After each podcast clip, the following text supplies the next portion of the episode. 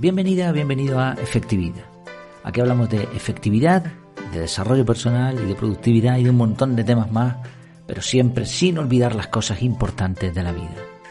El episodio de hoy se titula Aprendizaje y enseñanza incidental y he puesto como entre paréntesis cómo aprender sin querer. Bueno, voy a quitar el cómo, aprender sin querer, lo voy a dejar. Y ya sabes estas frases, ¿no? De aprende inglés sin esfuerzo, adelgaza sin dieta y sin ejercicio, o mantente sano sin, eh, sin mucho ejercicio.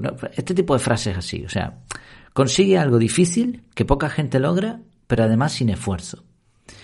Algunos incluso dicen, no, yo solo hago las cosas que me gustan. Parece que el dolor, el esfuerzo están desapareciendo del mapa, por lo menos intencionalmente. Pero la realidad es que esto no funciona. Ahora bien, sí que aprendemos mucho sin querer. Esta es quizá una anécdota en, el, mundo, es, es una excepción. Y de hecho, a esto se le llama aprendizaje incidental. Incidente, como sin querer, que no, no, no querías, pero aprendiste.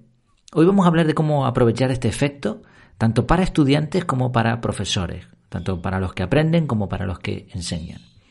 Este episodio está basado en un artículo de la web Effectiviology que se titula así, Incidental Learning. Pero antes de comenzar, recuerda que precisamente este mes estamos hablando, bueno, esta semana de la Academia de Desarrollo Personal, donde una de las cosas que se va a lograr es precisamente este aprendizaje incidental, entre comillas, como el que no quiere la cosa. Estando ahí, es difícil que no aprendas algo. Por eso creo que merece la pena. Ya sabes, apúntate ya si no lo has hecho en efectividad.es. Bueno, igual cuando escuches esto ya está todo en marcha y no solo te apuntas, sino que puedes directamente entrar. Échale un vistazo, en efectividad.es estará siempre toda la información. Vale, vamos allá con el tema de hoy, aprendizaje y enseñanza incidental. Vamos a empezar por el aprendizaje. ¿Qué es? Bueno, pues es aprender sin intención.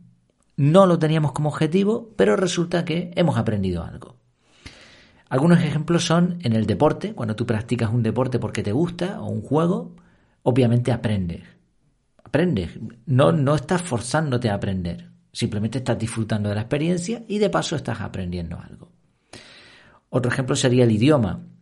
Cuando tú te, te vas a otro país y resides allí, sin querer vas a aprender el idioma y además esto será, como veremos después, mucho más efectivo que otros sistemas de enseñanza.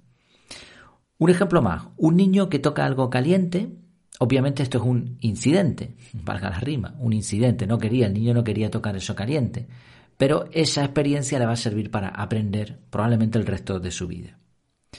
Puede ocurrir también, y esto creo que, que nos ha pasado a todos, cuando estamos viendo una película o leyendo un libro, un contenido, de forma trivial, ¿no? no estamos eh, aprendiendo, no estamos sentados en una mesa ahí con un lápiz tomando notas o, capturando con el móvil. No, no.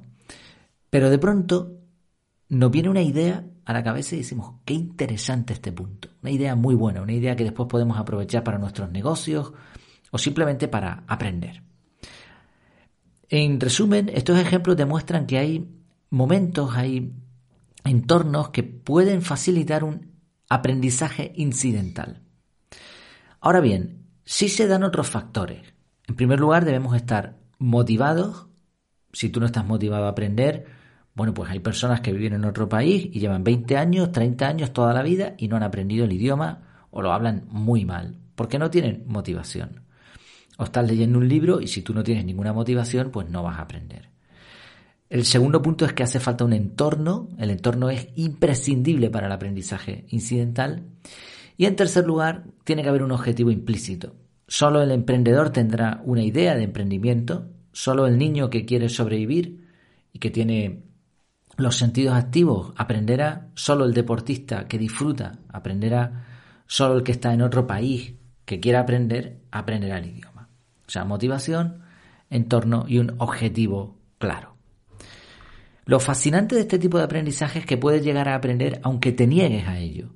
El simple hecho de vivir en un país extranjero te hará entender algo. Obviamente, cuando hay motivación, entorno e interés, entonces es mucho mejor. Este aprendizaje incidental es súper potente. De hecho, en general, en general, el aprendizaje incidental puede ser más eficaz. Por cierto, en el artículo que, leí lo, la palabra que habían usado era efectivo, pero realmente no hablaban de efectividad, sino de eficacia.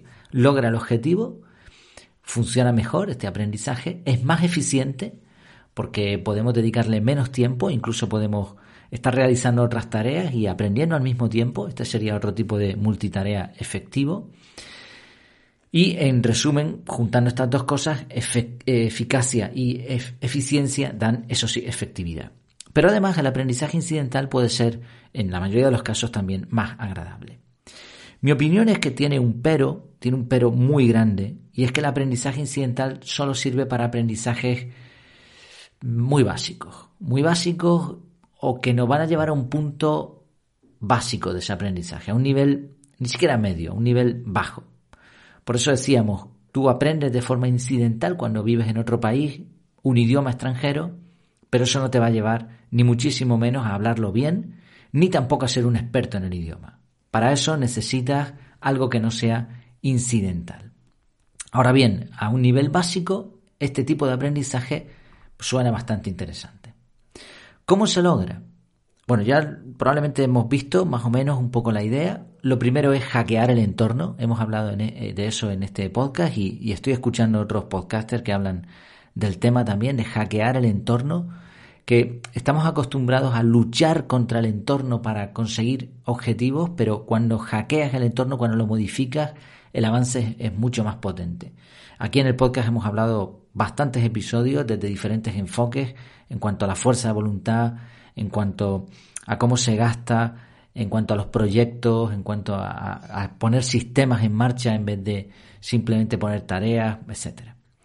Otra forma de potenciar el aprendizaje incidental es desarrollar una mente curiosa y una mentalidad crítica. Es decir, una persona que no sea curiosa, esto que le llaman multipotenciales también, eh, pues es difícil, es difícil que podamos aprender, que podamos de forma incidental sacar algo en claro. Entonces, mente curiosa, mentalidad crítica. Cuando tú tienes una mente curiosa, casi puedes aprender de cualquier sitio. Y las, mentes así, con mentalidad crítica, que se van haciendo preguntas, están constantemente aprendiendo y cuanto más aprenden, más fácil es aprender.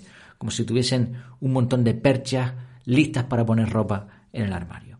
La gente que no tiene esta mentalidad curiosa, esta mentalidad crítica, le carece de las perchas. Y aunque le den ropa, no saben dónde colgarla. El cerebro es fascinante y cuando llegas a estos niveles pues notas que, estás constantemente mejorando y cada vez el ritmo es, mayor. Y por último, olvidando la intencionalidad. Aquí en este podcast hemos hablado de lo importante que es la intencionalidad, pero claro, para aprender de forma incidental no puede haber intención. Y ahora vamos a ver cómo se puede eh, conseguir esto.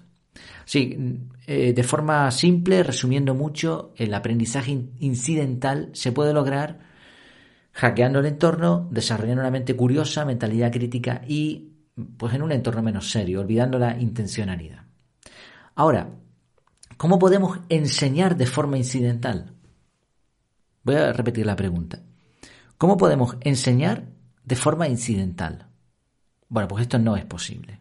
No se puede enseñar de forma incidental. Es la persona la que aprende de forma incidental. Incluso cuando decimos algo, de pronto la otra persona dice, oye, qué curioso eso, pues mira, me has enseñado un montón. No, yo no te he enseñado nada, lo has aprendido tú.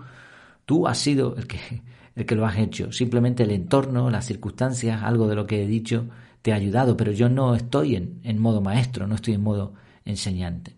Entonces la enseñanza rara vez es incidental. No se me ocurre ningún caso en el que, en el, que el maestro tenga un papel activo, o sea, inactivo totalmente y que aún así enseñe. Es una casualidad serendipia o algo así. La clave de la enseñanza incidental es promover el aprendizaje incidental. Es decir, el, maestro sí prepara, eh, prepara todo de forma que las personas que están a su cargo aprendan incidentalmente. Nosotros lo preparamos muy bien hasta el último detalle, de hecho, pero para las personas que están aprendiendo parece que todo fluye de forma natural. Esto es algo que hacen muy bien y que podemos observar, bueno, podemos observar una parte en los programas de televisión.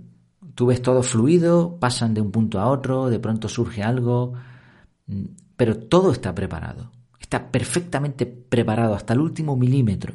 Lo que pasa es que tú, tú lo ves de forma natural, parece que, que es improvisado. No, no, ahí no hay nada improvisado, ahí está surgiendo todo porque está perfectamente preparado.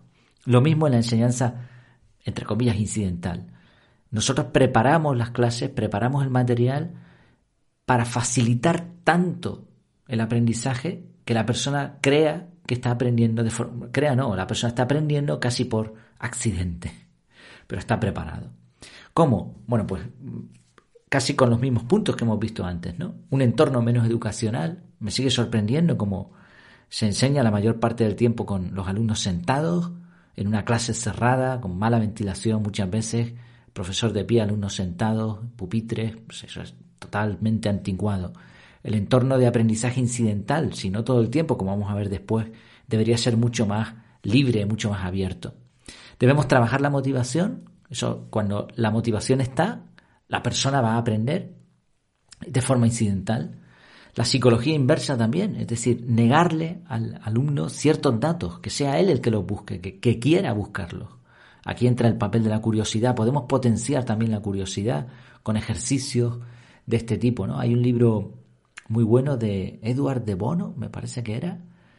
Eh, bueno, no me voy a acordar ahora del título exactamente, pero sí, lo, voy a intentar buscar y lo pongo en las notas del episodio. Eh, también podemos dar las herramientas, pensamiento lateral, pensamiento lateral creo que ¿eh? se me ha venido ahora a la cabeza. Bueno, es un libro con un montón de ejercicios para profesores, está, está mm, enfocado en eso, para potenciar este pensamiento diferente, esta curiosidad. Podemos dar las herramientas, pero no decir para qué y que sean las personas las que se pongan a jugar con eso. Promover la participación. Eh, una clase de maestro a alumnos exclusivamente es poco útil también, pero cuando todos participan, el aprendizaje se produce sin querer. Reducir tiempo, liberar horario, dar libertad, eh, básicamente. Ahora, como decíamos antes, hay un pero también aquí, y el pero es que no todo puede ser enseñanza incidental. No podemos acostumbrar a las personas que están, que están aprendiendo con nosotros a que todos sean bicocas, pastelitos, dulcitos, todo sencillito. Voy a adelgazar sin esfuerzo, voy a aprender inglés perfectamente sin esfuerzo. No. Para aprender de verdad necesitamos práctica deliberada. Si queremos llegar a un nivel superior, si queremos aprender ciertas cosas, no vamos a acceder a ese tipo de aprendizaje de forma incidental, sin querer. O sea, debe haber una combinación. Para nosotros como alumnos podemos aprender de forma incidental hasta cierto punto y después decidir si queremos esforzarnos más o no.